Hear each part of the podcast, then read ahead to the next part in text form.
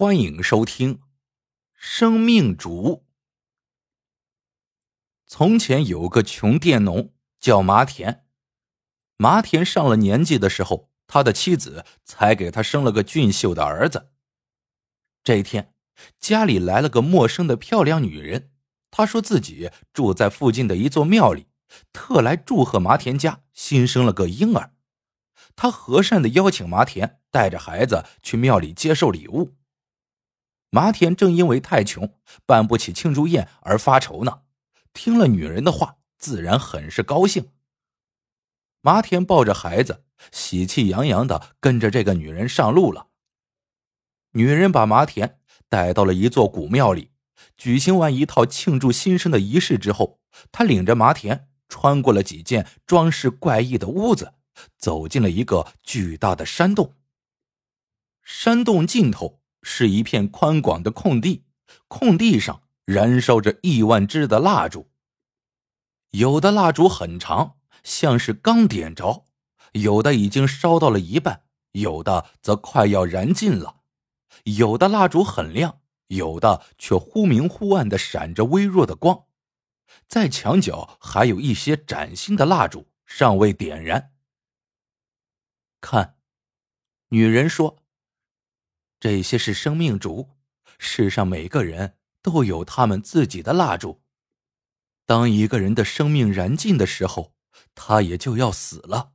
那个时候，我就把他带走。麻田颤抖着问：“你到底是谁？”女人微笑了一下，说道：“我，我是死神。我的职责就是在世间游荡。”带走那些生命已到尽头的人们。麻田吓得目瞪口呆，好一会儿他才回过神来，突然想起一件重要的事情，他怯怯的问死神：“您能告诉我哪根是我的生命烛吗？”死神把他带到了一支很短的蜡烛跟前，那蜡烛摇曳着微弱的光，仿佛随时都会熄灭。死神指着这支蜡烛说道：“这就是你的蜡烛呀。”麻田脸都吓白了，央求死神把他的生命烛加长一些，但死神无动于衷，只说了声“不行”。他轻轻的从麻田怀里抱过孩子，温柔的对婴儿说：“让我们给你点上一支新蜡烛吧，可爱的宝贝。”趁死神转过身。和孩子玩耍的时候，麻田抓起一支崭新的生命烛，掰下了一截，快速的点燃之后，接在了自己的烛台上。死神马上发现了麻田干的事情，他责怪说：“你这是在造孽，你会后悔的。”麻田羞愧的低下了头。死神点燃了一支新的生命烛，对麻田说道。现在你可以回家了，让孩子他妈也高兴高兴。说着，他给了麻田五个金币作为天丁的贺礼。麻田拿着金币，急匆匆的赶到酒店，买了一瓶酒。他要尽其所有的庆祝孩子的出生，也要好好款待一下死神。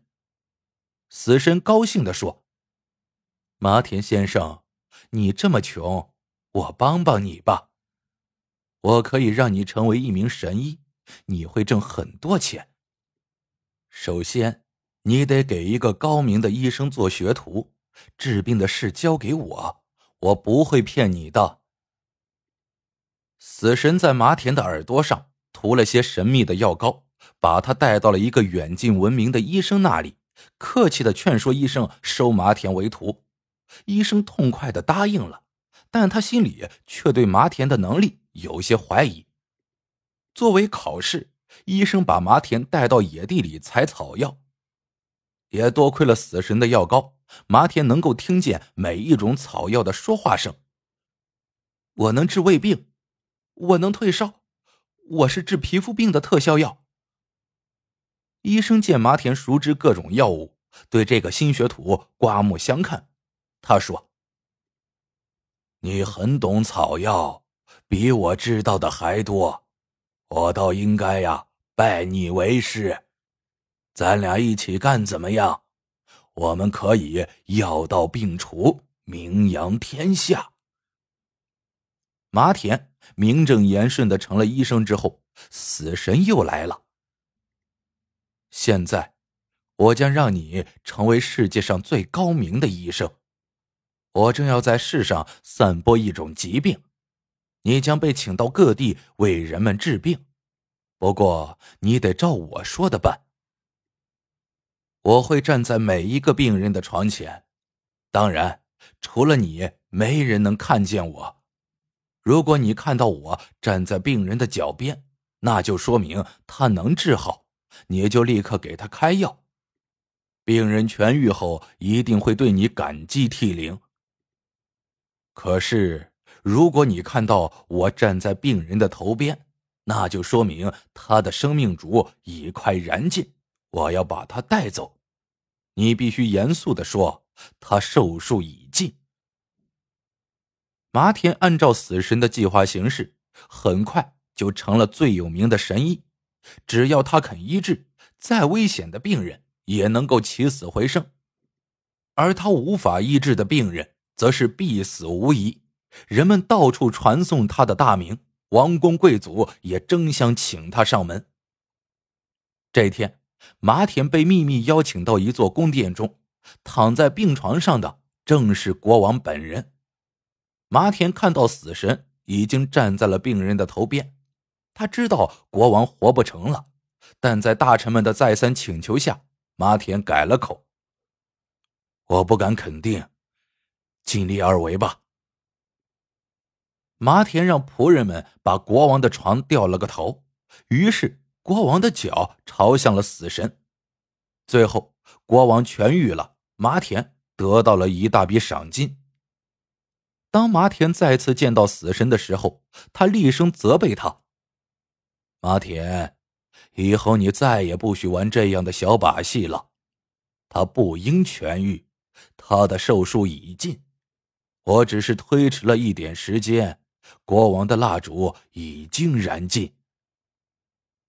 死神说的没错，不久之后，国王还是死了。几年之后，麻田的名气越来越大，但他也越来越老了。他的头发变得灰白，皮肤满是皱纹，身子也十分瘦弱。他开始失去了活着的乐趣，他哀求死神。我老了，累了，活够了，请把我带走吧。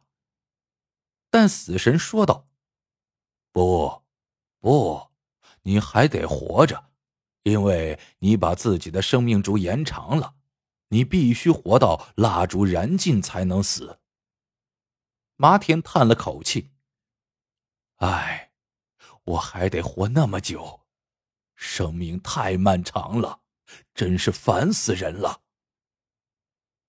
不久便发生了一件怪事，麻田的儿子已经长大成人，胸怀锦绣，招人喜爱。可突然间，孩子倒下了，看起来很快就会死掉。麻田虽然是个神医，却也是束手无策，只能眼看着儿子受到病痛的折磨。这一天，麻田在儿子的病床边醒来。一眼看见死神站在了孩子的头边，他悲痛欲绝。我的儿子就要死了，请您让我替儿子走吧。您带走一个这样前途无量的年轻人，却让我这个老骨头继续活在这世上，这是多么的不公平啊！死神冷笑着说：“这都是你的错。”你还记得吗？你儿子出生的那天，你折断了一只新的生命烛，安在了自己的烛台上。你以为那是谁的蜡烛？那正是你儿子的生命烛。是的，你让你儿子的生命缩短了一半。我说过，你会因此而后悔的。麻田追悔莫及，他说。我错了，请带我再去走一次那个山洞吧。我要把生命还给儿子。死神看到麻田的诚意，同意了他的请求，再次带他来到了燃着生命烛的山洞。他指着一支马上就要燃尽的蜡烛说道：“看，这就是你儿子的生命烛。哪只是我的？我的呢？你的在那儿。”麻田认出了那只陈旧但还很长的生命烛，他把这只生命烛从烛台上拔了下来，安在了儿子的烛台上。儿子的生命烛立刻恢复了活力，闪亮了起来。这就对了，死神说：“你救了你儿子的命。”死神点燃了麻田那只只剩下很短一截的生命烛。现在回家看看你儿子的笑脸吧，我会看着你的生命烛。你剩下的时间不多了。你不会遗憾吧？当然不会，只要让我看一眼儿子的笑脸就行。当麻田回到家的时候，他的儿子已经下地了，正容光焕发的站在窗前迎接父亲。麻田看着儿子，快步的走向屋门，但死神随后也跟了进来。就在死神手里的蓝树枝碰到麻田下巴的一瞬间。麻田的眼无力的合上了，头慢慢的垂了下去，身子趴在了死神的膝上。麻田好像是安静的睡着了，脸上带着微笑。看到麻田倒在了家门口，人们都喊起来：“哎呀，麻田死了！这么好的医生，太可惜了。”对呀，他可是个了不起的神医呀。再想找到他这样的医生可难了。与此同时，在远处的山洞里，麻田的生命烛渐渐的熄灭。好了，这个故事到这里就结束了。